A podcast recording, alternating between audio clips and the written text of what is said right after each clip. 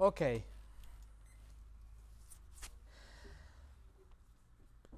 Ouvrons nos Bibles ensemble dans la première épître de Pierre. Nous ouvrons la Bible ensemble dans la première épître de Pierre, chapitre 4. En Pierre, chapitre 4.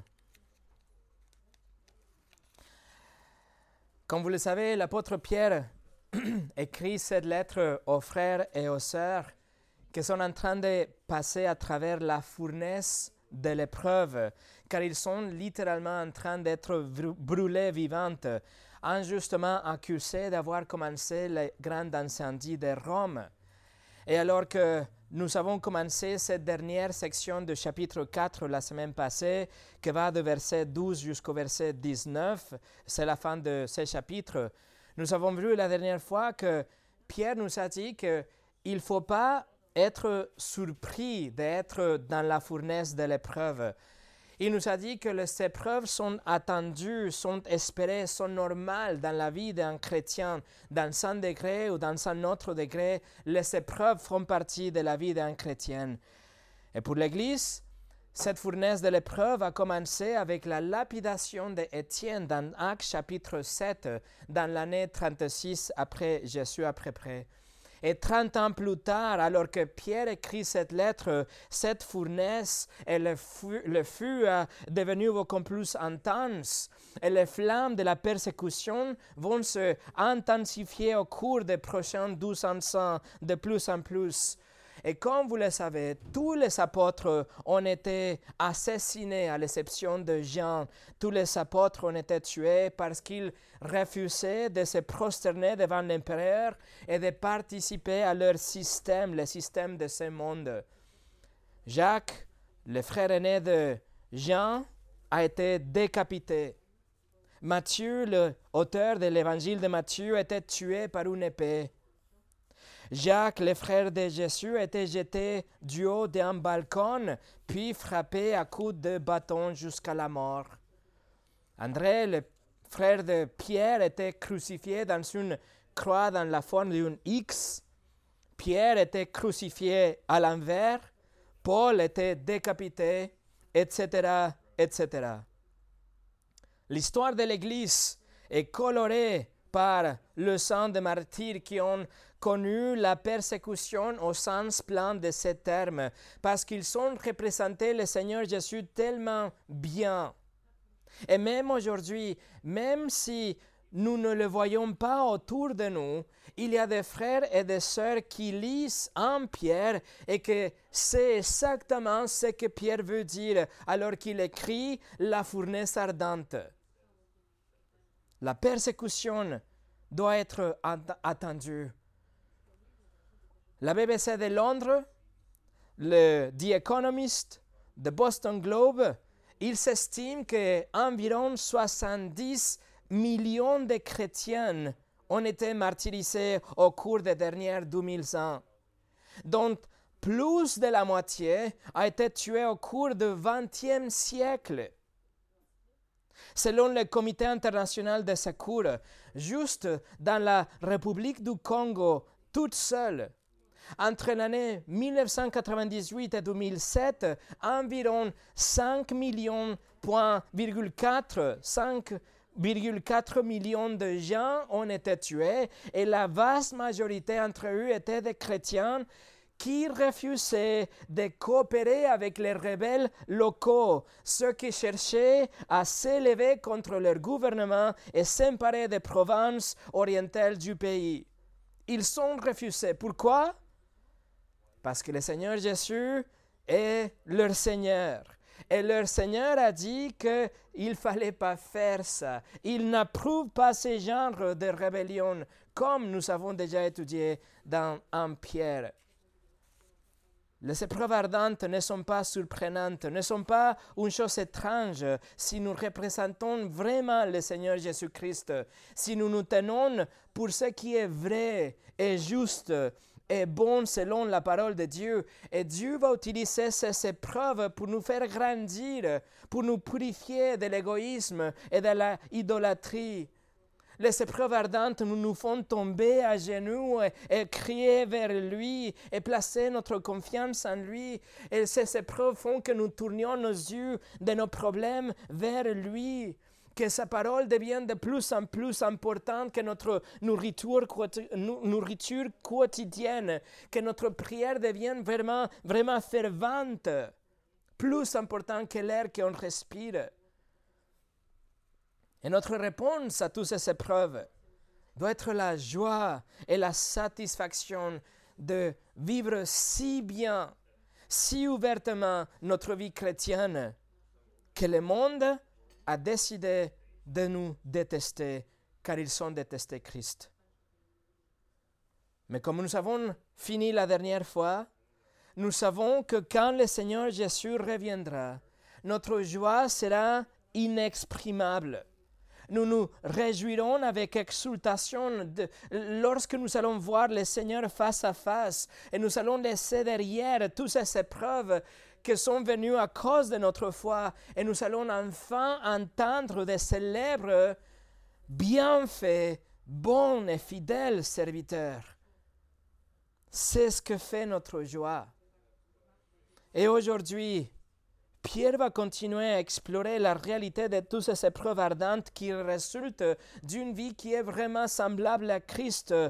Et soudainement, le feu qui fait mal, la fournaise de l'épreuve, la fournaise ardente qui fait mal, nous allons voir qu'elle devient une bénédiction qui en fait va glorifier Dieu.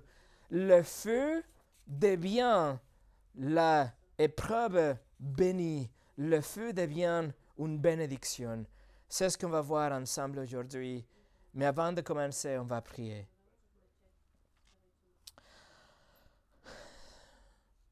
Seigneur, nous prions que tu nous épargnes de toute souffrance. Mais quand la souffrance viendra, Seigneur, qu'on puisse reconnaître que celle-ci est une bénédiction, que nous soyons capables de, la, de nous tenir debout, debout de, de, de pouvoir traverser cette fournaise, car tu seras avec nous. Et Seigneur, qu'à la fin de compte, on puisse regarder en arrière et voir comment tu nous as fait traverser à travers ce tunnel de la souffrance pour le nom de Christ et que cela soit notre joie de voir comment notre foi a été purifiée et notre vie a grandi. Et nous, sommes, nous serons plus semblables à Christ comme tu veux que nous soyons. Alors Seigneur, nous remettons la prédication de ta parole entre tes mains aujourd'hui. Au nom de Jésus. Amen. Et le message d'aujourd'hui s'appelle l'épreuve bénie. Et nous allons lire toute la dernière section de, chapitre 4 à partir de verset 12 jusqu'au verset 19 pour le contexte. Et notre étude, notre objectif sera le verset 14 au 16. Alors 1 Pierre chapitre 4, verset 12 au 19. 1 Pierre 4, 12 au 19.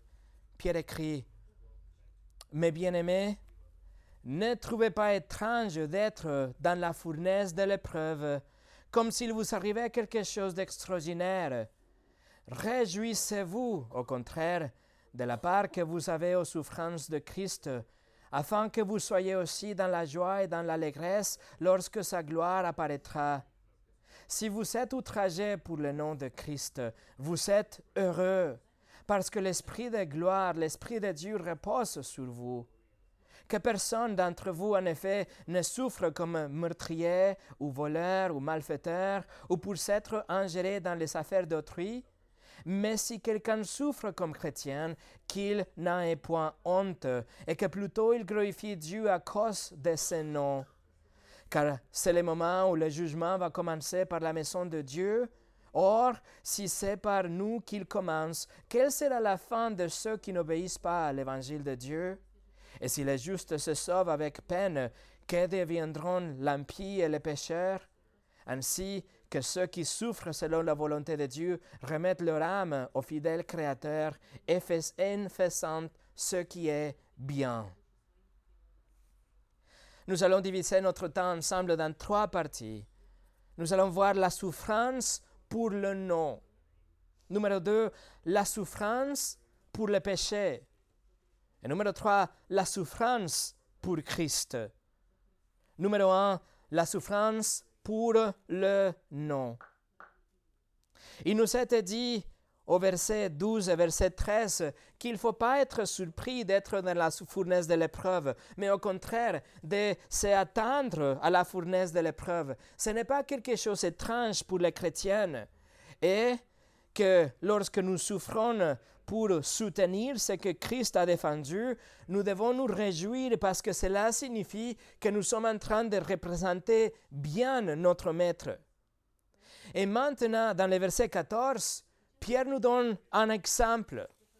Il nous dit, si vous êtes outragés pour le nom de Christ, vous êtes heureux, parce que l'Esprit de gloire, l'Esprit de Dieu repose sur vous. Pierre commence en disant, si vous êtes outragés, et le mot en grec littéralement ça veut dire reproche ou, ou moquer, rabaisser, insulter d'une façon répétée. C'est le mot utilisé lorsque Jésus est sur la croix et il y a les deux brigands à côté de lui qui l'insultent. C'est le même mot. Et les gens autour de la croix qui regardaient la crucifixion, ils se moquent de Jésus et ils disent qu'il descend de la croix. C'est le même mot.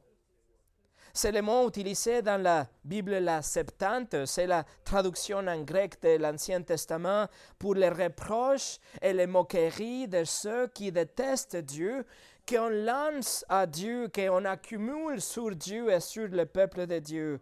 C'est des insultes. Pierre identifie ici la raison pour ces insultes, cette moquerie, cette reproche. Il dit, comme c'est produisant pour le nom, dans le verset 14, le nom de Christ.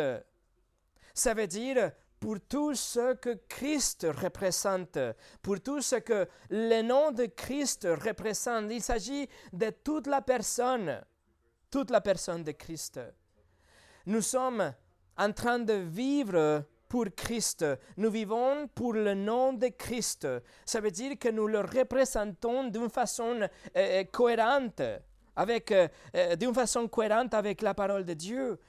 Ça veut dire que les gens doivent regarder notre vie et ils doivent sans aucun doute savoir que vous lui appartenez les gens autour de vous et votre famille doivent reconnaître que vous n'appartenez pas à la société où ils s'habitent, au système du monde où ils s'habitent, mais vous êtes à part.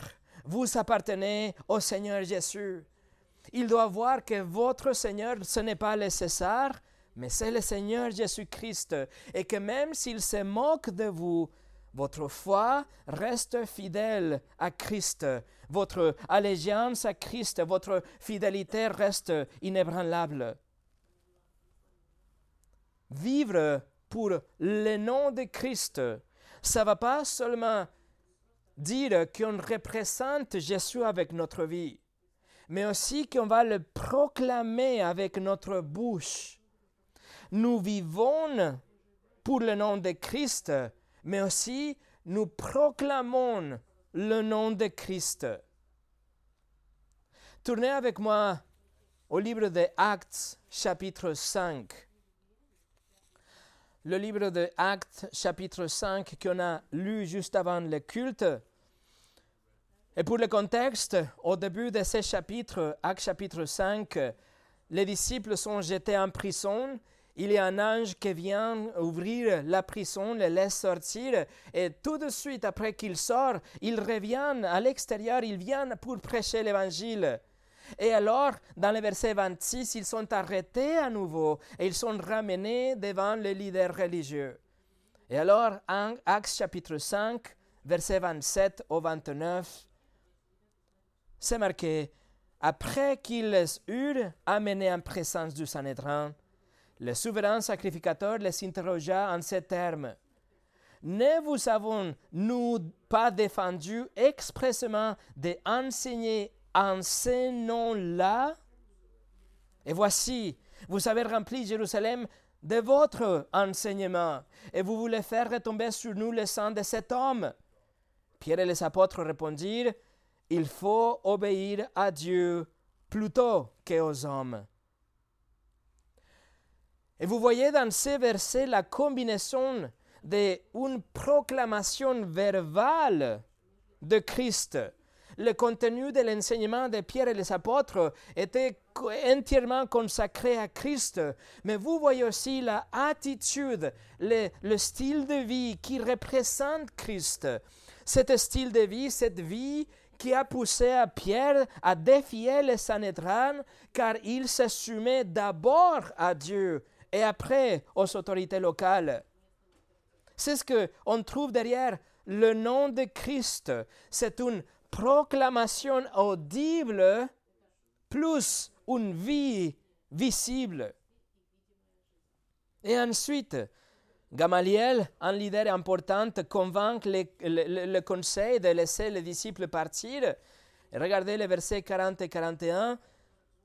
Ils se rangèrent à son avis et ayant appelé les apôtres, ils les firent battre de verges, ils leur défendirent de parler au nom de Jésus. Et ils les relâchèrent. Les apôtres se retirèrent de devant les Sanhédrin, joyeux d'avoir été jugés dignes de subir des outrages pour le nom de Jésus. Donc les disciples sont battus, mais s'en vont en se réjouissant car leur témoignage était tellement visible. Leur, le, temps verbal que visible était si audacieux, si clair, leur lumière était si forte, ils savaient tellement bien représenter le nom, c'est-à-dire le Seigneur Jésus-Christ. Ils ont été commandés de ne pas parler dans le nom de Jésus. Et qu'est-ce qu'ils ont fait tout de suite après? Et à partir de ce jour-là, le verset 42 nous dit, Et chaque jour, dans le temple et dans les maisons, ils ne cessaient d'enseigner et d'annoncer la bonne nouvelle de Jésus-Christ. La phrase annoncer la bonne nouvelle, dans le verset 42 ici, c'est un seul mot dans le grec, c'est le grec evangelizomenoi, où on tire le, le mot évangélisation, c'est-à-dire la proclamation verbale de la bonne nouvelle de Jésus de Nazareth en tant que le sauveur du monde. Et vous voyez, si vous êtes fidèle à ces messages, si vous ouvrez la bouche et vous affirmez le même message que Pierre a affirmé dans le chapitre 4, verset 12 des Actes, Pierre a dit, il n'y a de salut en aucun autre, car il n'y a sous le ciel aucun autre nom qui était donné parmi les hommes par lesquels nous devions être sauvés. Si vous déclarez cela et si vous vivez cela, vous êtes en opposition directe avec toutes les religions du monde. Et vous vous opposez à l'athéisme et rationalisme et l'humanisme et vous êtes contre la culture et contre la République et contre Hollywood et vous êtes contre même des membres de votre famille et des collègues et des philosophes. Vous êtes debout contre le monde entier car vous êtes en train de déclarer qu'il n'y a personne de bon dans la planète, que personne ne peut mériter le paradis, que personne ne peut gagner la faveur de Dieu, mais en fait que tous les êtres humains se trouvent condamnés devant un Dieu saint pour avoir transgressé les lois, les commandements de Dieu que chaque individu a péché devra faire face au jugement de Dieu et le résultat de ce jugement est l'enfer pour l'éternité.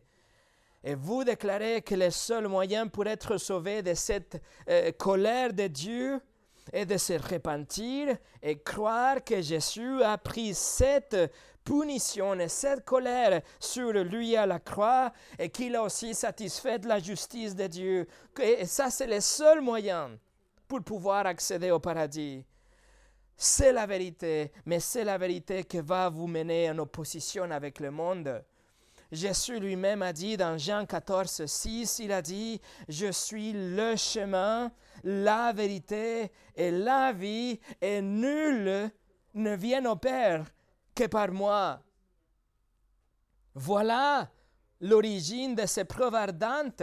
Voilà la raison pour laquelle 70 millions de chrétiens ont été balayés par la persécution, car leur vie était tellement semblable à celle de Christ et leur message était tellement fidèle à ce que Christ avait proclamé lui-même. Et d'ailleurs, Pierre écrit dans le douzième chapitre de son épître qu'on a déjà étudié, qu'on doit nous soumettre aux autorités. Et pourtant, ici, dans le texte qu'on a lu dans Actes chapitre 5, il l'a pas fait. Alors, comment devons-nous donc comprendre cette soumission? J'ai prêché une trilogie. Il y a trois messages qui ont traité en profondeur cette question. Vous pouvez les trouver sur notre site en français et en russe sous le titre Les chrétiens et le gouvernement. Alors on revient à 1 Pierre chapitre 4. 1 Pierre chapitre 4. Pierre nous dit dans le verset 14, Si vous êtes outragés pour le nom de Christ, vous êtes heureux, ou plutôt bénis. Pierre est en train de répéter ce qu'il avait entendu de la bouche même de Jésus. C'est exactement ce que Jésus avait dit dans les béatitudes, dans Matthieu chapitre 5. Jésus a dit, Heureux, ou plutôt béni, serez-vous lorsqu'on vous outragera, qu'on vous persécutera et qu'on dira faussement de vous toutes sortes de mal à cause de moi, Jésus a dit. Et le mot pour heureux ou béni dans tous les deux passages, c'est le même mot, c'est makarios. Et le mot pour outrager, c'est la même chose, c'est la même idée dans les deux textes. Vous représentez bien le Seigneur Jésus et alors vous êtes insulté. Vous êtes moqué, méprisé à cause de lui. Mais Jésus a dit, et Pierre répète, vous êtes bénis. Pourquoi vous êtes bénis si vous êtes persécutés Parce que votre position avec Christ est contre le torrent de la culture. Vous avez la même position de Christ et ça c'est une preuve infaillible que vous lui appartenez. Parce que vous avez préféré de perdre, par exemple, des amitiés, vous avez préféré de perdre peut-être des membres de votre famille que de compromettre la vérité et votre engagement avec Christ. Vous avez préféré de salir votre propre réputation plutôt de déshonorer celle de Dieu.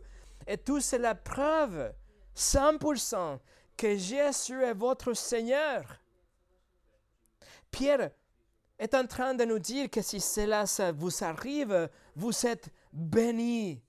Mais il va plus loin que ça. Il va l'exprimer d'une façon remarquable dans la deuxième partie de verset 14. Il dit, si vous êtes outragé pour le nom de Christ, vous êtes heureux ou béni parce que l'Esprit de gloire, l'Esprit de Dieu repose sur vous. Vous voyez la bénédiction, ce n'est pas un sentiment, mais c'est un fait ce n'est quelque chose de, ce n'est pas quelque chose de subjectif, mais c'est quelque chose d'objectif. C'est une réalité, c'est un fait. L'Esprit de Dieu repose sur vous. Ce n'est pas que vous voulez vous sentir bien et vous vous faites un, euh, un sentiment de bien-être volontairement. Non. Pierre dit, l'Esprit de Dieu repose sur vous. Et Pierre se réfère bien sûr à l'Esprit Saint, l'Esprit de gloire. Et quand il dit l'esprit de, de gloire, il est en train de, il est en train d'évoquer la gloire de, du Saint-Esprit ensemble avec le Père et le Fils. Et le mot qu'il utilise pour gloire, ça veut dire littéralement splendeur, ou la brillance, ou l'éclat, le, le rayonnement. C'est le mot doxa, d'où on tire le mot doxologie, que ça veut dire la louange, l'éloge d'une telle splendeur, d'un tel rayonnement. Pour le lecteur de Pierre, quand il lit l'esprit de gloire, quand il lit la gloire, cela représente la gloire de Dieu dans l'Ancien Testament. C'est l'éclat, la, manifestation visible de la gloire de Dieu dans une forme d'une lumière brillante, comme dans le Jardin d'Éden avec Moïse, dans le tabernacle, dans le temple, etc. etc. C'est la lumière pure, inaccessible, la manifestation de la gloire de Dieu parmi son peuple. Ce rayonnement extrême a été connu comme sous le nom de la gloire Shekinah ou la Shekinah, qui n'apparaît pas dans la Bible, ce mot, mais c'est tiré de l'hébreu shakar, que ça veut dire rester ou demeurer, habiter? Et cela désigne justement le fait que la gloire de Dieu habitait parmi son peuple. La gloire de Dieu manifestée par cette lumière était demeurée parmi le peuple de Dieu. Alors, Pierre, donc, il pas il, n'appelle pas l'Esprit Saint glorieux seulement parce qu'il est glorieux, bien sûr, mais il est en train de faire référence à l'Ancien Testament, à la gloire de Dieu, la présence de Dieu parmi son peuple. Pierre est en train de dire, attention, qu'alors qu'on nous insulte, qu'on se moque de nous, qu'on nous fait du reproche, que nous passons à travers une épreuve ardente pour le nom de Christ, la présence de Dieu demeure parmi nous. La présence de Dieu demeure et habite en nous. Mes amis, c'est énorme. Si vous comprenez ça, c'est vraiment énorme. Mais il y a encore mieux. La fin de verset 14 nous dit, l'Esprit de gloire, l'Esprit de Dieu repose sur vous. Mais le mot ne fait pas référence à la vérité que le Saint-Esprit habite en vous, mais le mot que Pierre utilise ici, littéralement, ça veut dire se libérer d'un fardeau, ou se reposer, se rafraîchir, se revivre. Alors, comment le Saint-Esprit vous apporte-t-il le repos et vous réfléchit-il dans les épreuves? Car c'est ce que Pierre est en train de dire. Vous traversez à travers la fournaise de l'épreuve à cause du nom de Christ. L'Esprit de Dieu va vous réfléchir. Et la question est comment?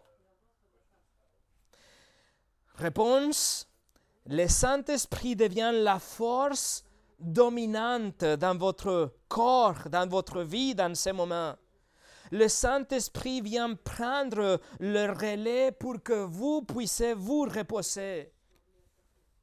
Jésus utilisait le même mot et la même expression dans Matthieu chapitre 11, 28, quand il dit que c'est lui-même qui va prendre le relais si vous venez à lui fatigué de toute religion et de tout effort de plaire à Dieu.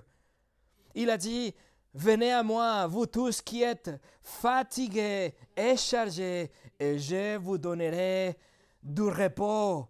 Le même mot que Pierre utilise, anapauo, que ça veut dire soulager, mettre au repos ou même faire revivre. Vous voyez pourquoi Pierre est en train de dire que vous êtes bénis? Parce que la présence de Dieu à travers son Saint-Esprit demeure en vous et c'est l'Esprit qui va vous soulager.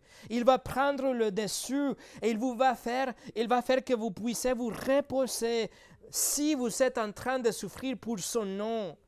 Vous allez passer par les épreuves et par le feu. Que ce soit un commentaire de l'histoire ou un feu littéral, c'est le Saint-Esprit qui demeure en vous qui va vous donner la force et va vous réfléchir pour traverser l'épreuve. Combien de fois nous sommes-nous posé la question suivante? Comment est-ce que des millions de martyrs à travers de l'histoire ont-ils résisté à la torture et la mort sans renier Christ, sans abdiquer leur foi, sans compromettre la vérité. Combien de fois on s'est posé la question, si je me trouve dans cette situation, comment pourrais-je la supporter sans renier le Seigneur Jésus? Et la réponse est devant nous. Voilà comment. L'Esprit de gloire et l'Esprit de Dieu qui habite en vous, il prend le relais dans ces moments-là, et même si vous êtes en train d'être brûlé, euh, lapidé, crucifié, déchiré par des lions, vous serez indifférent au fait que vous êtes en train de souffrir, car le Saint-Esprit vous fortifiera et vous renouvellera pour pouvoir traverser cette situation. Vous êtes en fait bénis. Vous êtes bénis. Vous vous souvenez d'Étienne dans Actes chapitre 7 Étienne est en train d'être lapidé, que c'était une forme de torture et de, punition horrible, de mort horrible. Mais son esprit et son intelligence sont fixés sur une seule chose, la vision qu'il a vue de Christ au ciel avec le Père, se tenant aux côtés de Dieu dans toute la gloire.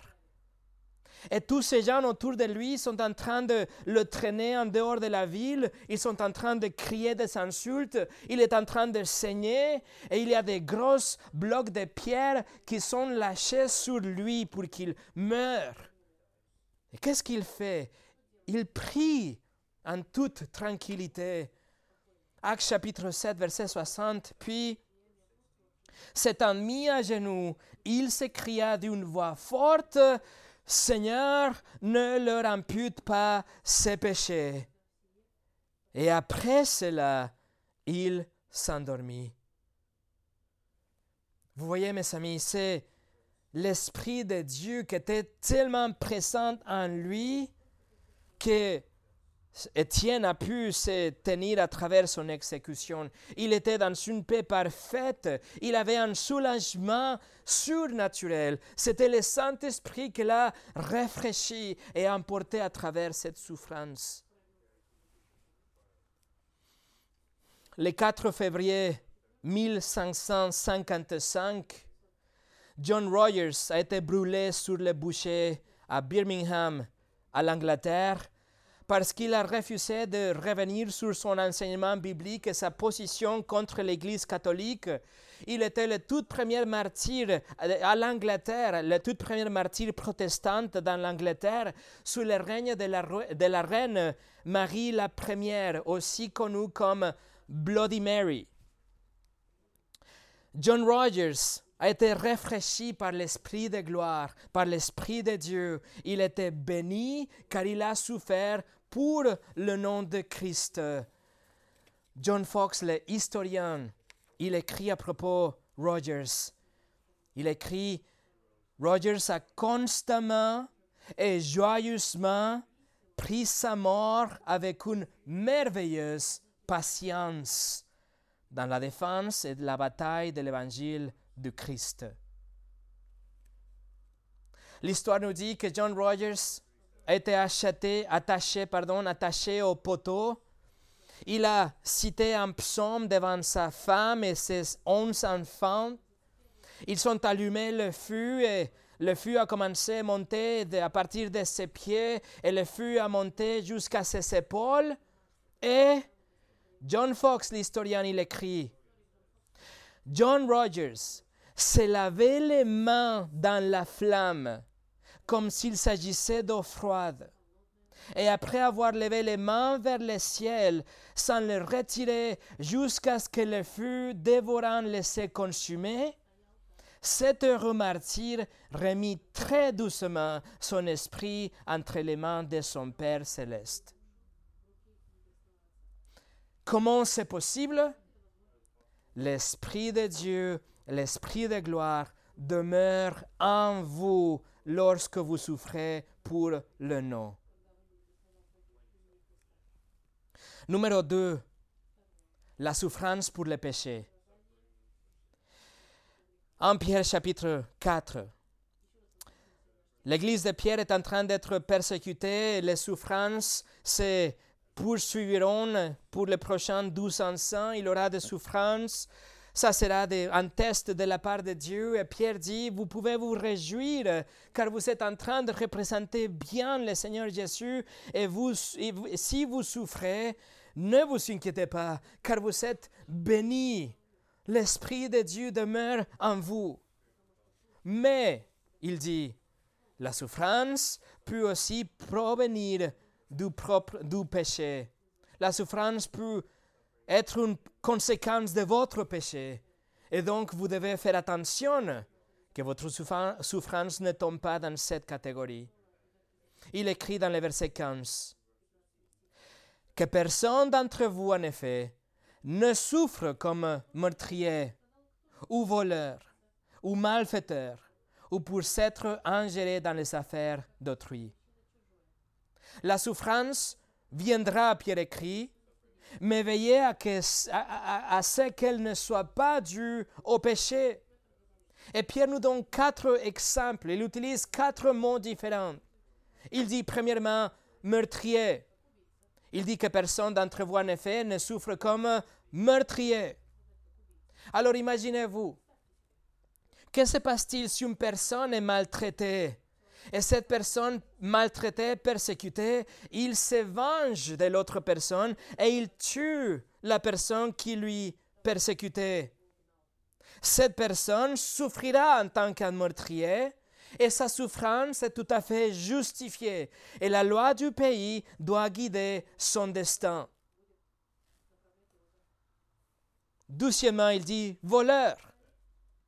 Que se passe-t-il si un employeur, par exemple, vous traite injustement et vous cherchez à vous venger de votre employeur et vous lui volez de l'argent.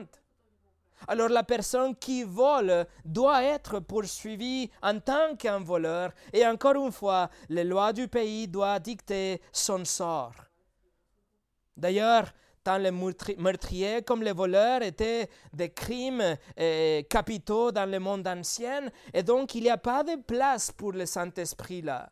Il n'y a pas de place pour demander l'aide du Saint-Esprit à travers les troubles et la punition qui découlent de votre propre péché. Numéro 3, il dit malfaiteur. Et Pierre utilise un mot très générique pour désigner, désigner le mal, quelqu'un qui tout simplement va faire quelque chose de mauvais. Alors vous êtes persécuté, vous êtes insulté, il se moque de vous, et vous méditez dans votre cœur le mal, vous voulez vous venger. Et en conséquence de ces actes mauvais, vous souffrez. Alors vous êtes seul. Pierre dit, c'est votre faute. Il n'y a pas d'intervention du Saint-Esprit ici, il n'y a pas de réjouissance, il n'y a pas de bénédiction. Donc, Pierre dit, il faut vous assurer que vous ne souffrez pas en tant que quelqu'un qui fait du mal. Et numéro 4, il dit, être ingéré dans les affaires d'autrui, que c'est un seul mot composé dans le grec qui apparaît qu'ici dans le Nouveau Testament et doit être euh, euh, compris comme un provocateur à, quelqu'un qui fait des troubles, à, un rebelle, si vous voulez, un révolutionnaire, quelqu'un qui va se mêler dans une sphère d'autorité que ce n'est pas la sienne. Et Pierre est tout simplement en train de parler de l'activisme social, de l'activisme politique, mais l'activisme qui va essayer de, de la foule, qui va inciter des autres pour qu'ils se soulèvent pour qu'on on, on, va perdre la paix, on va perturber l'ordre public et, le gouvernement et la société, et on va tenter d'imposer un agenda par la force. Un tel activisme permet que le gouvernement ait le pouvoir qui lui est conféré par Dieu de punir le méchant, de punir le mal. Ce serait une telle agitation sociale que c'est interdit absolument dans la parole de Dieu. Il ne s'agirait pas d'être persécuté pour la justice ou souffrir pour le nom de Christ, mais simplement être puni pour être des rebelles, des révoltés. Alors il ne faut, il faut pas souffrir comme ça, Pierre dit. Au contraire, L'apôtre Paul a instruit l'Église. Il écrit dans 1 Thessaloniciens 4, 11, Nous vous exhortons à mettre votre honneur à vivre tranquille, à vous occuper de vos propres affaires et travailler dans vos mains comme nous vous l'avons recommandé. Cela devait être l'un de nos requêtes dans la prière. Ensemble avec 1 Timothée chapitre 2, Paul dit, J'exhorte donc avant toute chose à faire des prières, des supplications, des requêtes, des actions de grâce pour tous les hommes, pour les rois et pour tous ceux qui sont élevés en dignité, afin que nous menions une vie paisible et tranquille en toute piété et honnêteté. Alors que nous avons étudié la trilogie de Le chrétien et le gouvernement, nous avons vu que nous ne sommes pas des révolutionnaires. Nous cherchons la paix. Nous cherchons à être les meilleurs citoyens. Nous nous soumettons aux autorités. Et quand nous choisissons de ne pas le faire, on ne le fait pas en douceur et en paix, en sachant que nous allons subir des conséquences. Donc, Pierre nous met en garde. Il nous dit qu'il faut veiller à, ce, que ce ne vienne pas à cause de notre péché. Le résultat de notre péché pour être un perturbateur de la paix, être des meurtriers, des, voleurs, pour faire du mal. Et cela nous ramène au thème général de l'épître qu'on a déjà vu, que même à travers les épreuves ardentes, on doit nous conduire d'une façon sainte. Chapitre 1, verset 15, où on doit avoir un, témoignage excellent, une conduite excellente devant tous les hommes. Chapitre 2, verset 12. Si nous devons souffrir, que ce soit parce que notre vie reflète Christ et notre voix proclame Christ aussi, mais il faut nous assurer que ce n'est pas à cause de péché. Et pour finir, numéro 3, la souffrance pour Christ. Verset 16, Pierre écrit, Mais si quelqu'un souffre comme chrétien, qu'il n'en ait point honte, et que plutôt il glorifie Dieu à cause de ses noms.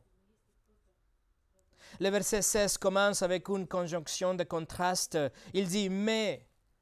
Mais en lieu de, être, en, lieu de souffrir à cause de votre péché, souffrez comme un chrétien, il dit. Et pour nous, le mot chrétien, c'est très commun. Mais dans la Bible, ce n'est pas commun. Le grec christianos apparaît que trois fois dans tout le Nouveau Testament et cela désigne un fidèle ou un disciple de Christ. Mais c'est un terme qui est utilisé de manière dérisoire. La première fois qui a été utilisé, c'était dans Actes chapitre 11, et c'est comme ça que le monde appelait les chrétiens, les croyantes, parce qu'ils détestaient Christ, et donc maintenant ils détestaient tous ceux qui suivaient Christ, les chrétiens. Les croyants dans le premier siècle, ils s'appelaient les saints et les autres frères, sœurs. Ils s'appelaient aussi entre eux les saints. Ils s'appelaient entre eux ceux qui appartiennent au chemin. Ils s'appelaient le chemin. Six fois dans le livre des Actes, ils s'appellent le chemin. Mais le nom chrétien n'était pas utilisé que pour se référer à la persécution. C'était associé que à la méprise des croyantes. Et Pierre utilise exprès, il fait exprès d'utiliser ce nom qui dénigre les croyantes en utilisant les termes que le monde utilise. Il nous dit, il ne faut pas souffrir pour le péché, mais il faut souffrir parce que vous suivez Christ. Vous êtes un chrétien et il ne faut pas avoir honte, il dit. Ce qui implique que si vous souffrez à cause de votre péché, alors vous aurez honte et vous devriez avoir honte. Mais souffrir pour ce qui est juste, être ridiculé pour ce qui est bien, être ridiculé avec des termes comme fanatique, religieux, bigot, de la vieille école, à qui on lui a lavé le cerveau, étroite d'esprit, etc., etc. Il ne s'agit pas d'un sujet de honte. Être appelé un chrétien ou quel que soit le nom qu'on vous donne pour vous moquer parce que vous, représentez Christ, ce n'est pas une source de honte, mais d'honneur, de dignité, de fierté légitime. Le monde pense qu'il vous ridiculise, mais ils vous font une faveur et un honneur en reconnaissant que vous appartenez au Seigneur Jésus-Christ. Vous n'aurez pas honte. Vous êtes en train de suivre le pas du Seigneur Jésus-Christ et le Saint-Esprit vous portera à travers toutes ces épreuves. Vous n'aurez pas honte.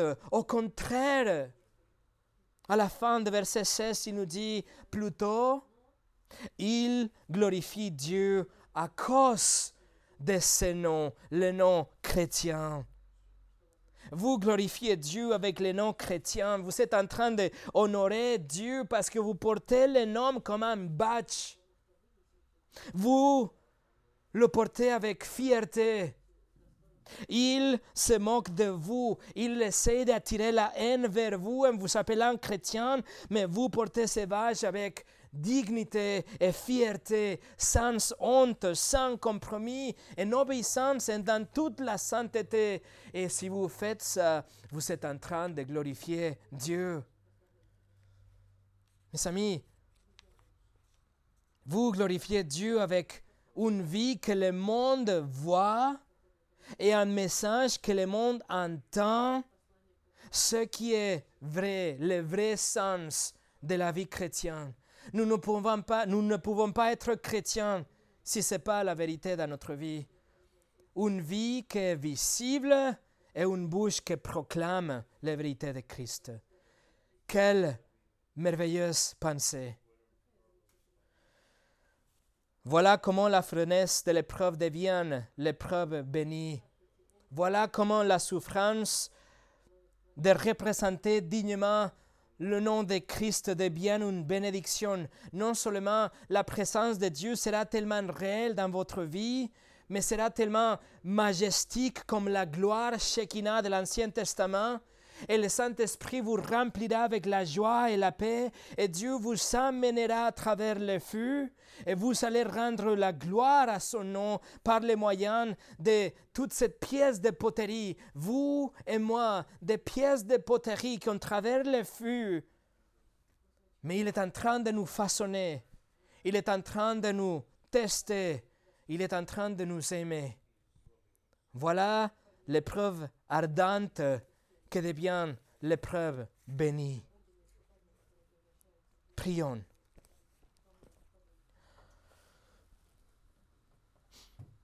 Seigneur, merci. Merci que tu nous donnes ta parole et qu'on pu réviser ces vérités qui font tellement de bien, Seigneur, en sachant que la souffrance arrivera dans un moment ou dans un autre dans notre vie, mais savoir que nous ne sommes pas seuls, que ta présence sera parmi nous et en nous à travers le Saint-Esprit d'une façon tellement réelle que nous serons prêts à traverser toutes ces épreuves sans aucun doute, sans renier le nom du Seigneur, sans douter ton amour et ta fidélité envers nous. Seigneur, merci que c'est toi qui es en train de diriger toutes ces choses et que tu nous donnes les moyens, le Saint-Esprit pour pouvoir traverser les épreuves. Seigneur, je te demande que tu fasses grâce à ton peuple, que tu nous donnes du temps pour pouvoir prêcher l'évangile et attendre tous ceux qui sont perdus aujourd'hui, qui ne te connaissent pas aujourd'hui, pour qu'ils puissent venir à la repentance et la foi et trouver aussi un endroit où ta parole est prêchée avec fidélité. Seigneur, donne-nous la force pour discerner le bien et le mal et jamais tomber dans la tentation et souffrir à cause de notre propre rébellion et notre péché. Seigneur, garde-nous dans les chemins étroits et utilise ta parole pour pouvoir nous guider et nous nourrir jour après jour. Au nom de Jésus. Amen.